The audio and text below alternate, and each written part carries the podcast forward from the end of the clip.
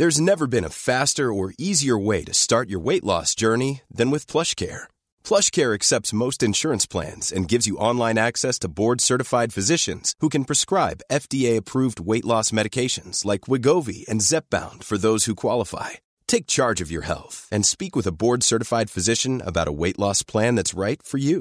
Get started today at plushcare.com slash weight loss. That's plushcare.com slash weight loss. plushcare.com slash weight loss.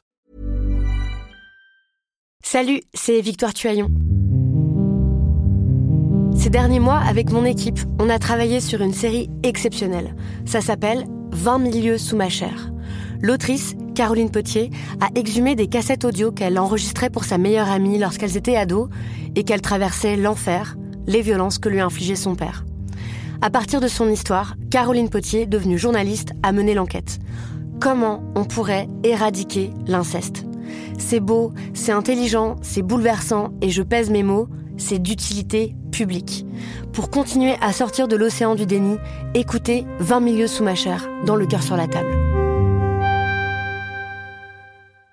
Salut, c'est Marion Lefebvre. Impressionnant. Moi, je vois des clients qui se baladent euh, dans les magasins. Et ils se baladent. Vraiment, ils viennent pour une paire d'écouteurs, pour euh, trois bouteilles de coca. euh, c'est pas possible. Donc, nous, on leur dit, on leur dit la prochaine fois, venez faire des grandes courses. Mais ils comprennent pas, en fait. Ils n'ont pas envie de comprendre non plus parce que c'est leur seule sortie de la journée. Ce que je peux comprendre d'un côté, mais parce qu'il y a des règles, il faut les respecter, quoi.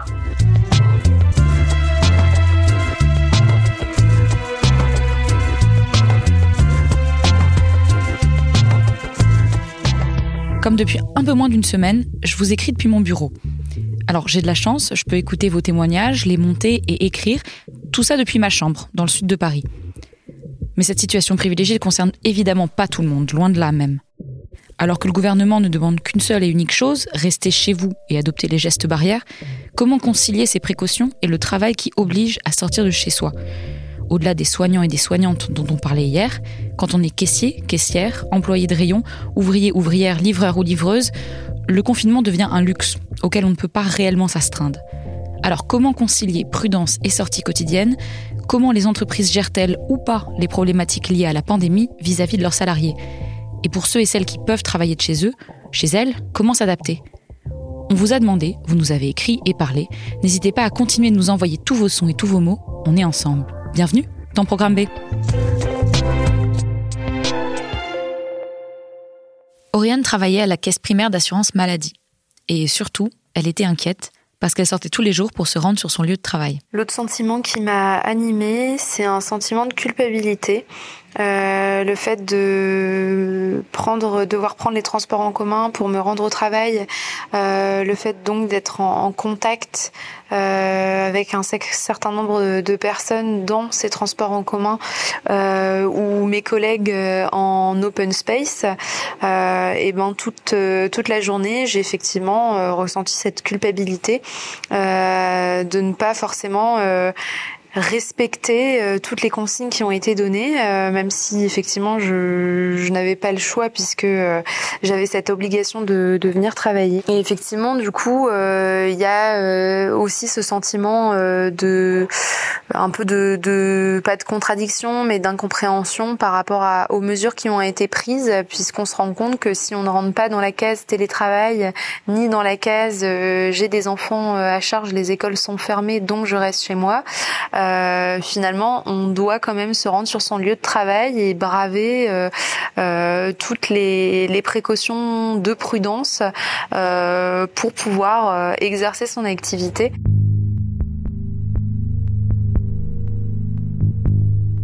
À l'heure où je vous parle, Oriane a été enfin arrêtée par son employeur. Mais certains, certaines, dont les activités sont essentielles à la nation, continuent de travailler. Du coup, moi, je travaille en grande surface.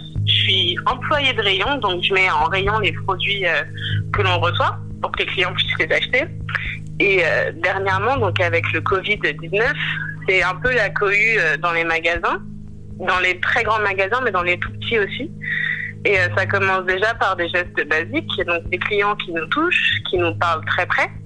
À côté de ça, nos employeurs ne nous fournissent pas de protection, donc on n'a pas de gants, pas de masque. Ce qui est très en vogue en ce moment, c'est de mettre du plexiglas devant les caisses, qui n'est pas une protection, une vraie protection en soi. Puis ça s'est fait tard parce que ça s'est pas mis directement en place. Donc là, il y a des petites, euh, des, petites annonces de sécurité, on va dire ça comme ça, dans les magasins. Euh, veuillez rester à un mètre de, des autres, euh, ce genre de choses que les clients ne prennent jamais en compte d'ailleurs. Donc tout le monde est serré, c'est un peu n'importe quoi. Nous, on aurait bien aimé des horaires aménagés, donc venir plus tôt le matin pour éviter d'avoir les clients à l'ouverture, ce qui serait pas mal pour les clients aussi parce que nous, on ne sait pas si on l'a on, travaille tous les jours, donc on ne sait pas du tout si on est porteur, si on va l'avoir, si on l'a, si on l'a pas eu. Donc du coup, les clients, ils risquent quand même quelque chose. Et en venant dans le magasin, ils nous mettent aussi un peu en danger. J'ai vraiment hâte que, le, que ça se termine et que les gens ils commencent vraiment à respecter le confinement. C'est vraiment important parce que là encore ce matin, je suis allée au travail, c'est pas possible de voir 50 personnes dans le magasin. Je veux dire, soit vous faites des grosses courses d'un coup pour au moins une semaine, juste ça. On vous dit pas de pas venir pendant un mois, mais au moins une semaine. Comme ça, ça, tourne régulièrement et euh, on se retrouve pas à 100 dans un magasin qui fait 400 euh, mètres carrés. C'est incroyable, vraiment. Et eh ben, en fait, pour moi, euh, ça change pas grand chose. Je suis paysanne fromagère et du coup, avec l'astreinte du travail, je passe déjà quasiment 360 jours par an confinée sur ma ferme. Alors certes, je peux sortir voir des copains, boire des coups de temps en temps, mais finalement, avec la charge de boulot, je peux pas sortir des masses. Donc euh, du coup là, ça me perturbe pas. J'ai beaucoup de chance. Je suis très privilégiée là dans une situation de crise sanitaire comme ça. Pour être honnête, j'ai aussi un peu peur de tomber malade parce que si je tombe malade, bah je peux pas rester au lit. Il faut que je me lève, il faut que j'aille bosser, il faut que j'aille m'occuper des brebis. On est deux, il y a mon copain donc il pourra gérer. Mais n'empêche que quand on est quand on est paysan, euh, c'est compliqué de se mettre en arrêt de travail. Avec son autorisation, nous avons fait lire à Juliette les mots de Nesrine Slawi, publiés sur Twitter. Elle est journaliste, partie se confiner chez ses parents ouvriers, dans le sud. Trois fois. Mon père a enlevé et remis son habit de travail trois fois.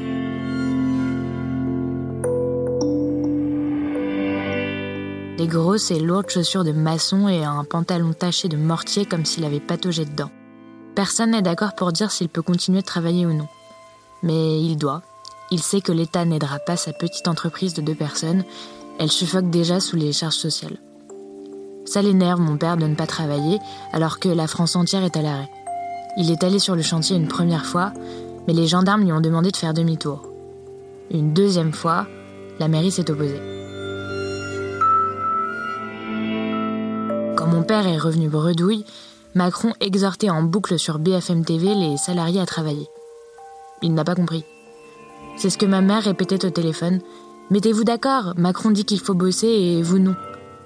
Au bout du fil, la policière expliquait que les chantiers en ville étaient reportés parce qu'ils n'étaient pas indispensables. Indispensables.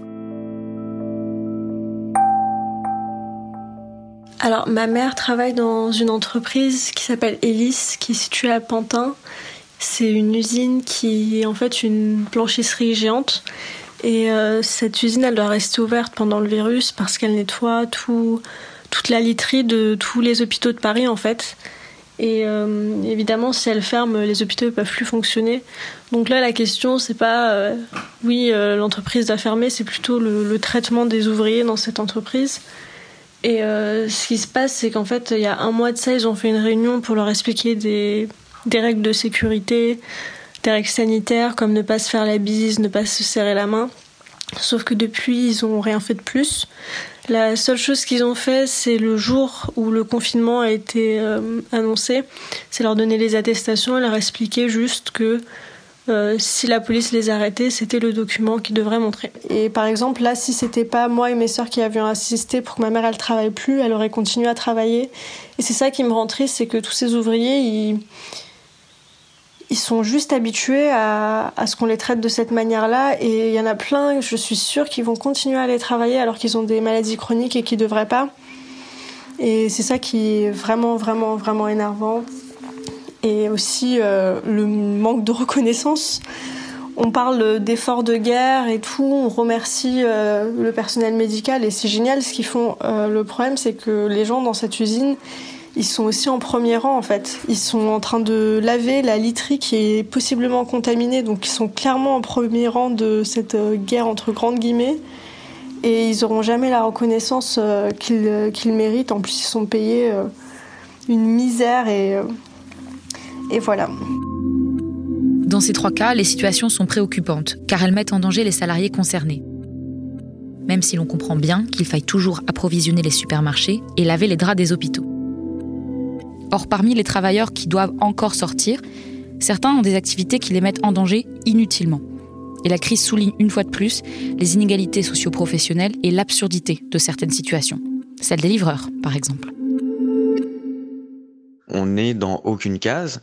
C'est-à-dire qu'aujourd'hui, si on arrête de travailler parce qu'on ne se sent pas en sécurité au travail, eh bien, on va quand même être obligé d'y aller. Sinon, c'est revenu zéro. Les plateformes ont mis en place juste euh, des aides ridicules, uniquement si on attrape le virus. C'est-à-dire que si on attrape le virus à Deliveroo, par exemple, on a le droit à 420 euros. Et rien d'autre. On a donné, on nous donne 25 euros pour acheter des masques et du gène, qui, je le rappelle, a été euh, réquisitionné pour les hôpitaux. Et euh, donc, nous, on nous obligerait à l'acheter avec notre argent et contourner cette réquisition pour livrer des burgers pour livrer des tacos, pour une pure question de confort et aucunement euh, quelque chose d'essentiel à la nation en, ces temps de crise. Et on a essayé de contacter Bruno Le Maire, Muriel Pénicaud, Gérard Darmanin pour essayer d'avoir plus de détails sur les indemnités et pourquoi est-ce qu'elles semblent avoir été faites pour qu'elles ne correspondent pas à la réalité des indépendants de plateforme en fait qui déjà de la part des plus hautes juridictions françaises sont déclarés comme salariés, car subordonnés aux plateformes. Mais aujourd'hui, on n'a ni aide du gouvernement pour aider les indépendants et ni aide des plateformes, car aujourd'hui, il faut aller sur un procès au prud'homme de plus de deux ans pour montrer, pour prouver qu'on est salarié. On est entre toutes les cases et les seules personnes qui bénéficient de ça, en fait, c'est les personnes qui nous exploitent dans les bureaux de Uber et Deliveroo et qui, eux, pour le coup, sont en confinement chez eux. Ils sont en, en télétravail. Donc ils ont bien conscience du risque de cette pandémie. Sauf qu'arrêter tout et se confiner, pour certaines et certains, c'est mission impossible. Parce que le travail est au mieux inconfortable, au pire inimaginable. C'est le cas notamment des travailleurs et des travailleuses du sexe, population invisibilisée, oubliée et violemment impactée par le confinement. Alors pour les pour les personnes qui exercent dans le domaine du travail sexuel d'une façon générale, le confinement euh, a globalement des effets absolument catastrophiques. C'est-à-dire que concrètement, alors pour les quelques personnes qui sont par exemple ou cam girl ou euh, acteurs actrices, alors pour les acteurs actrices, ben, tous les tournages forcément euh, ils seront plus. Hein. Pour les camgirls, elles peuvent encore travailler. Mais par contre, pour tout ce qui est, euh, par exemple, les traditionnels dans la rue, les escortes sur Internet, ben, il y a eu un arrêt brutal de l'activité. Et concrètement, ça veut dire plus d'argent du jour au lendemain. Et c'est ça, en fait, la réalité euh, du confinement pour nous, c'est euh, du jour au lendemain ne plus avoir de rentrée d'argent, c'est du jour au lendemain perdre son logement, parce qu'on a certaines collègues, par exemple, qui euh, travaillent et payent au jour le jour leur, euh, hôtel. Euh, pour beaucoup de personnes qui n'ont pas de, papier ou qui peuvent pas louer un appartement au mois, ben, elles se retrouvent mises à la rue ou parce qu'elles peuvent plus payer ou parce que les hôtels ferment. Et donc, il y a vraiment beaucoup de personnes qui se retrouvent à la rue du jour au lendemain avec absolument aucune rentrée d'argent et donc ben, rien à manger. Donc c'est ça en fait.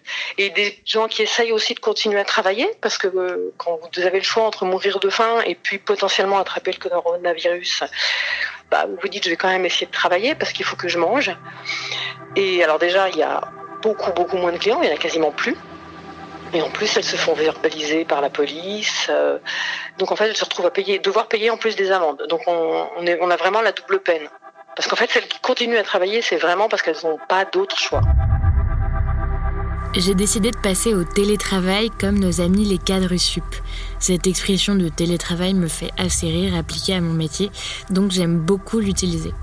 J'ai dû me tourner vers les shows webcam, bien que je n'aime pas trop ça, les échanges de sextos, la vente de photos, la correspondance érotique par mail. Tout ce qu'il est possible de vendre en rapport avec la sexualité de manière virtuelle. Ce qui fonctionne le mieux, ce sont les webcams. Je dois donc attendre le soir pour pouvoir travailler, et avec le confinement, les heures de coucher des enfants sont elles aussi décalées. Les premiers jours, je commençais les shows à 23h pour terminer vers 2h ou 3h du matin. C'est assez fatigant, surtout quand il faut ensuite être disponible pour imprimer les feuilles de cours données par l'école, expliquer, aider, faire à manger, faire tourner les machines de linge, la vaisselle, le ménage. Et il y en a beaucoup plus quand les enfants sont là, H24. Les enfants. L'une des premières questions que de nombreuses personnes parmi vous, auditories, ont dû se poser. Même quand le télétravail est possible, ça n'est jamais simple. Maman, tu peux m'aider? Et tu, tu me demandes quoi des fois? Quand tu m'appelles, tu me dis quoi? Est-ce que tu sais que tu me déranges quand je travaille, quand tu m'appelles? Oui, Mais tu le fais quand même? oui, Pourquoi? Parce que je voulais te dire quelque chose. Parce que ça t'embête de me voir travailler? Oui, Mais tu sais que je suis obligée. Et puis je te trouve très patiente quand même. Bon, elle c'est Isée, elle a 4 ans et elle est quand même euh, très patiente puisque ça fait plus d'une semaine que je suis en télétravail et qu'elle arrive à comprendre ce qu'est le télétravail et qu'il faut pas me déranger tout le temps. La plus grande, elle, c'est c'est Izzy parce qu'elle a 12 ans, donc euh, elle est moins dans la demande constante. Et en fait, on se repose pas du tout. Puisque moi, je déjeune, mais j'ai à moitié la tête dans le boulot. Et puis, euh, je mange vite pour... euh, parce que j'ai un problème de... Il faut que je réponde vite aux mails, donc mais ça, c'est à moi de régler ce problème aussi. Et puis ensuite, euh, le soir, en revanche, je m'accorde un moment où vraiment je dis stop. C'est pas vrai, parce que je dis jamais vraiment stop. Pour aller me dépenser dans la petite cour qui se trouve en bas de chez moi. Pour certaines, certains, travailler, c'est donc réussir à mettre une limite claire au travail à la maison. Pour d'autres, c'est au contraire s'y retrouver piégé, sans revenu. Pour ceux et celles qui sortent, c'est se mettre en danger, parfois inutilement, en espérant que cela s'arrête bientôt, que les pouvoirs publics prennent des décisions pour protéger et ou dédommager, au mieux, les travailleurs et travailleuses les plus précaires.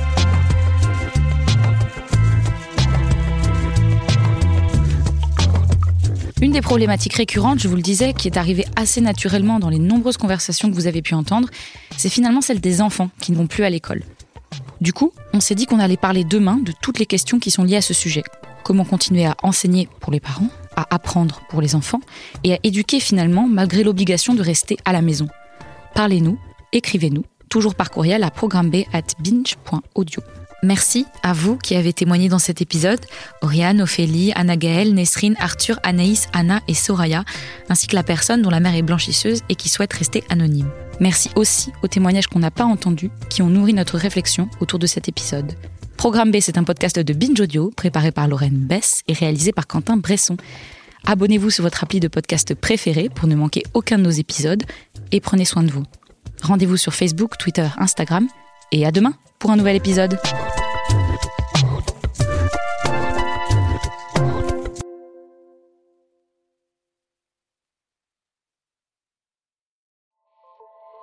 Salut, c'est Sinamir du podcast L'Affaire. En 2016, je suis monté sur un bateau de sauvetage en Méditerranée et ce que j'y ai vu n'a pas changé. En tout, depuis 10 ans, on compte même près de 30 000 morts sur cette mer.